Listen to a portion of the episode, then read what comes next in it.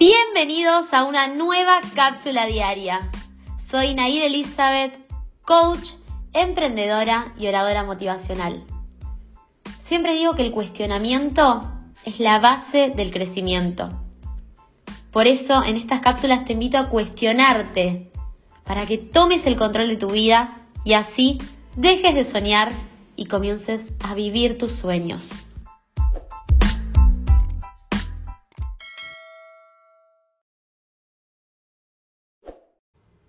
Hablemos de los deseos del alma y los deseos del ego. ¿Y qué pasa cuando despertamos y cuando podemos identificar qué le pertenece al alma y qué le pertenece al ego? Porque eso también implica una renuncia. Y hablo de renuncia como rendición, como soltar. Vieron que está de moda la palabra soltar. Soltar eso que es del ego, eso que no me corresponde. El ego es una coraza, es una máscara, es una carátula que le ponemos. El ego encasilla, el ego etiqueta. El ego intenta crear una identidad porque necesitamos esa identidad. No existe no tener ego, es una parte nuestra. Pero identificar qué deseos del alma y qué deseos del ego implica una renuncia y no es fácil. Suele ser un proceso difícil porque poder identificar que ese deseo que yo tenía venía del ego significa identificar que esa identidad no soy yo. Y no solo es difícil aceptar eso, primero es difícil verlo. Una vez que lo vimos, es difícil aceptarlo. Pero también implica el soltar, el, el renunciar a esa identidad. ¿Y qué pasa cuando yo renuncio a una identidad que me estuve adjudicando? Resulta que me quedo como en nada, como me quedo pensando quién soy. ¿Y ahora qué? ¿Y qué deseo realmente? Y creo que lo que nos pasa la mayoría de las veces es que cambiamos los deseos del ego por otro deseo del ego. Por ejemplo, deseo estar en pareja.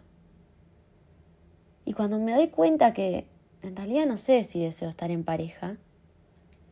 Pienso, bueno, deseo disfrutar con amigos. Y es que en realidad siempre hay algo más, porque todo eso es el ego, pero ¿qué hay a nivel conciencia? ¿Qué hay a nivel de tu alma? Hay algo más ahí abajo. Entonces me parece interesante pensar esto, ¿no? ¿Qué deseos del ego y qué deseos de mi alma? Y cómo puedo pensar mi deseo en función de mi alma.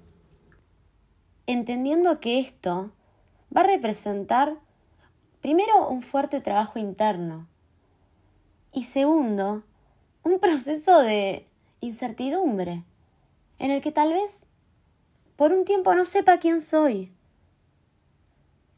porque tuve que hacer ese proceso de desidentificación de lo que yo creía que era, de quién yo creía que era, de lo que yo creía que deseaba.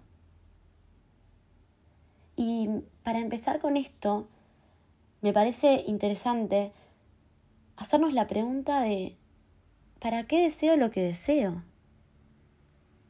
¿Para qué elijo lo que elijo? ¿Qué elijo cuando elijo? ¿Desde qué lugar elijo lo que elijo? ¿Lo elijo desde el ego o lo elijo desde el alma? Porque siempre lo que proviene del ego nos va a desafiar, pero a la vez nos va a invitar a protegernos. Y a veces lo que proviene del alma lleva una cuota de vulnerabilidad. Porque entendemos que para trascender y para evolucionar, a veces tenemos que enfrentarnos con esa vulnerabilidad. Ahí la escuchan hacer atrás seguro. Y no solo enfrentarnos con esa vulnerabilidad, sino ser vulnerabilidad, ser incertidumbre. Aceptar que tal vez todo lo que sabía no era verdad. Todo lo que creía no era verdad eh, para mí, para mi alma. Todo lo que tenía no era verdad para mí. Y es duro. Es un proceso complicado.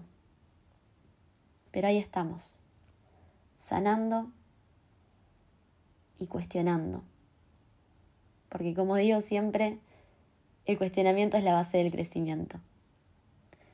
Y grabo esto en un momento en el que estas reflexiones me las digo a mí. Tal vez en algún momento las comparta con ustedes.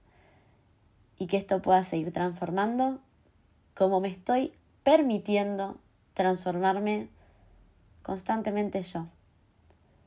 Porque la vida es cambio, la vida es transformación y de eso se trata sanar. Acá voy a hacer un postdata para contarles algo. Estoy grabando esto aparte porque el audio que acaban de escuchar yo lo grabé el 24 de octubre de 2021. Y mm, como dije en, en el final del audio, estaba transitando yo ese proceso. Y esto se los cuento para que sepan que muchas de las reflexiones que escuchan acá y que pueden leer en mi Instagram y en mis libros y demás, salen de vivencias que yo fui teniendo. Eh, a mí me gusta, como digo siempre, transformar lo que me transforma para que pueda transformar a otros. Y bueno, lo estoy compartiendo ahora en enero de 2022, pero, pero transité un proceso anteriormente y, este audio lo grabé en un momento que, que estaba dejándome atravesar por esas sensaciones, por esas emociones y por esos cuestionamientos. Así que bueno, espero que les haya gustado, que les colabore y nos escuchamos en el próximo episodio.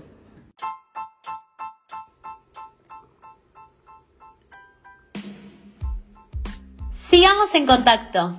Puedes encontrarme en Instagram como nair.elizabeth o en mi página web nairelizabeth.com. Y por supuesto, escucharme a diario en este podcast que es Cápsulas Diarias con Nair Elizabeth.